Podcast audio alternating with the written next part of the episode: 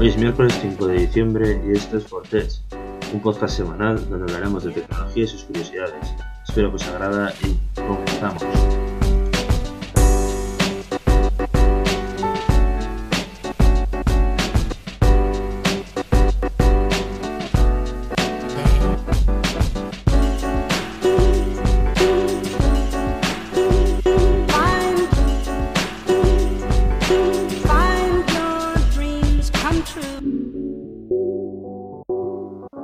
Quería hablar un poco de eh, los smartphones que hay en el mercado y los que va a haber en un futuro y sobre todo sobre sus cámaras.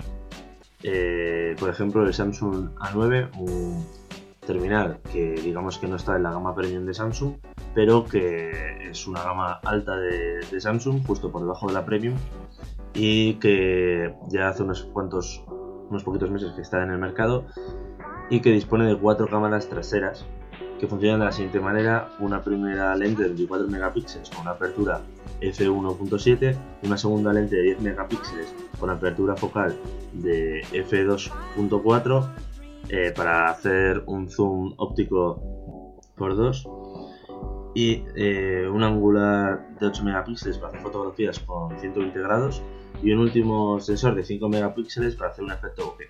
Estas serían las especificaciones de las cuatro cámaras del Samsung A9.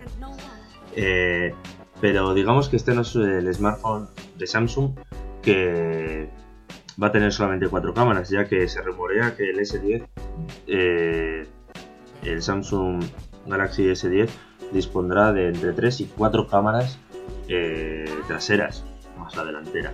Es decir, un total de 5 cámaras, entre 4 y 5 cámaras en un dispositivo. O sea, pasaríamos de dos cámaras que tiene el S9 a cuatro cámaras traseras, entre 3 y 4, que todavía no está confirmado, cámaras traseras. Me parece que se nos está yendo un poco la pelota. O sea, ya tendría Samsung dos smartphones con cuatro cámaras traseras. Y es que aún hay más, porque LG estas últimas semanas eh, ha patentado un móvil de 16 cámaras traseras. O sea, sí, habéis oído bien, 16 cámaras traseras para un solo terminal. Eh, al parecer lo que busca LG es eh, tener todas las posibilidades de, de un objetivo con diferentes lentes, es decir, tener un gran angular, eh, una apertura focal que le permita un, un zoom por dos, el efecto quiere tenerlas todas. Y para eso ha decidido hacer 16 cámaras en la parte trasera, lo cual todavía se rumorea de cómo va a poder ser, eh, cómo va a ser la colocación, si van a ser muy pequeñitas las lentes, lo que dudo mucho porque las lentes hoy en día no tienen la, la tecnología suficiente como para dar ese uso siendo pequeñas. Yo me imagino que serán del mismo tamaño que están siendo más o menos en todos los terminales, no pueden ser más pequeñas y por lo tanto es un buen cuadrado lo que tendríamos atrás para tener 16 cámaras. O sea, es un buen tamaño. O sea, cuatro filas de cuatro cámaras. Me parece una barbaridad. Me parece una locura. Y yo creo que estamos perdiendo la cabeza con el tema de las cámaras en los móviles.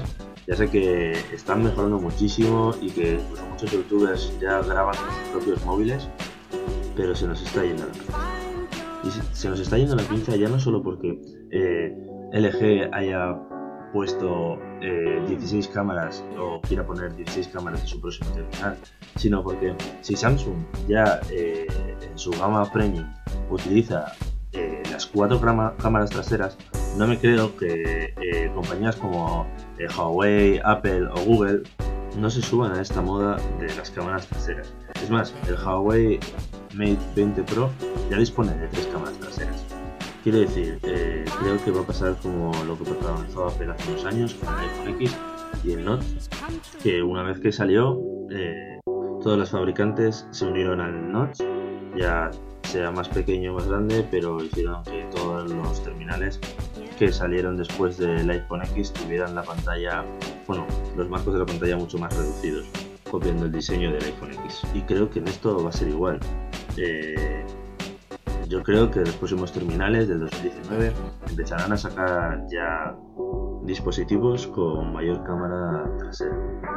Eh, la cual no me parece mal, porque si es para tener más posibilidades dentro de nuestro teléfono, me parece bien.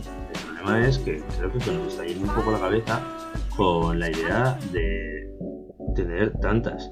Porque, vale, sí, LG se lleva la palma, pero eh, al final tenemos que pensar que un dispositivo, eh, si tiene más cámaras traseras, pesará más. Y por lo tanto no será tan ligero, pesará más de 200 gramos en muchos terminales eh, de gama alta donde las especificaciones de pantalla son mayores.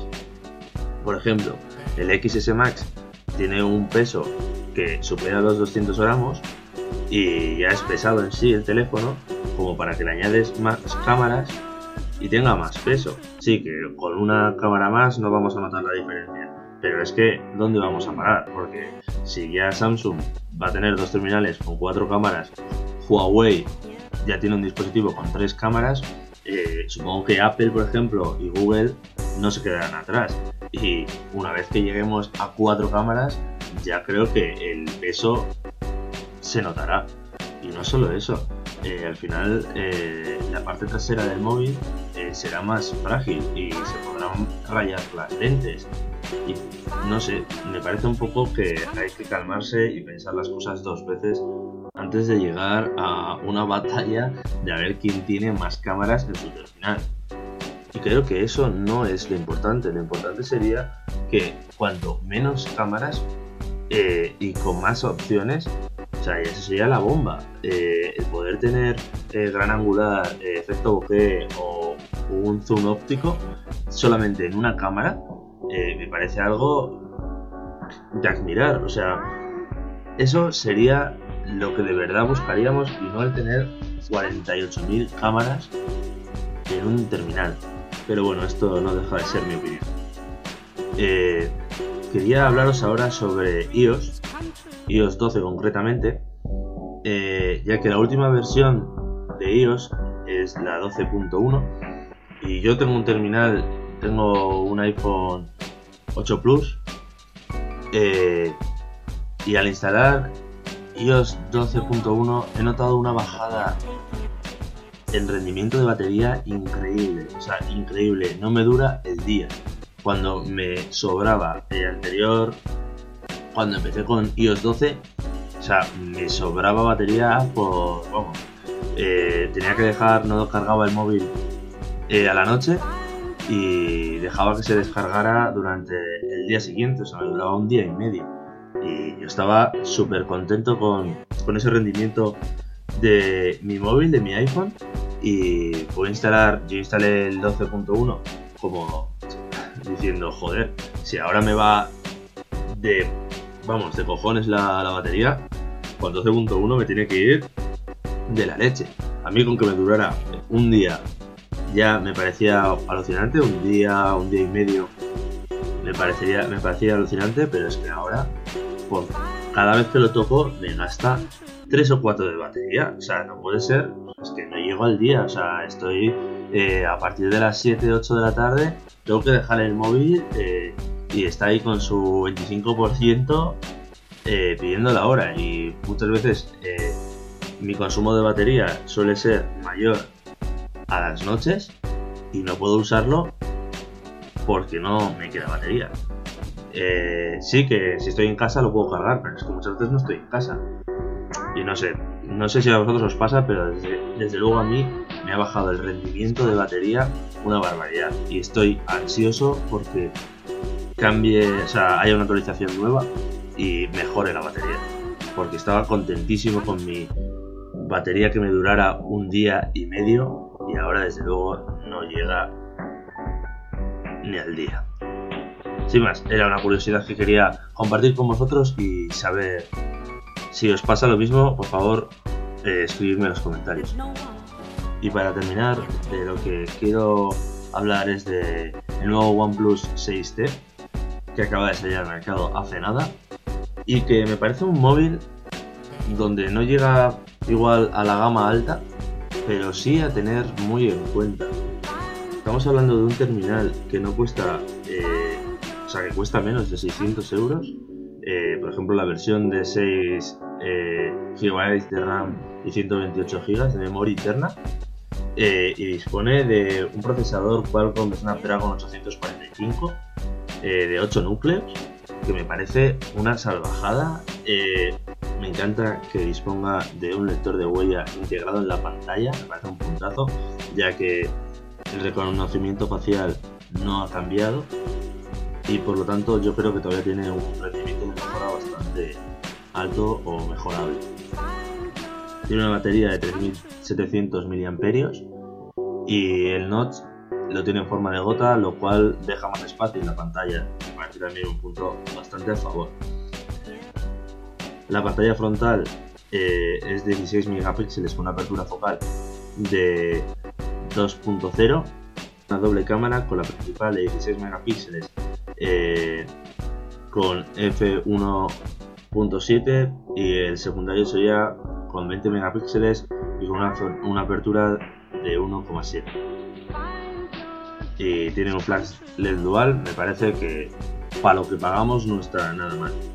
Y ya os digo, eh, me parece un móvil a tener en cuenta de, sí, de una gama media, pero que con muchas cositas de las que tiene sustancia, de las que a mí me gustan.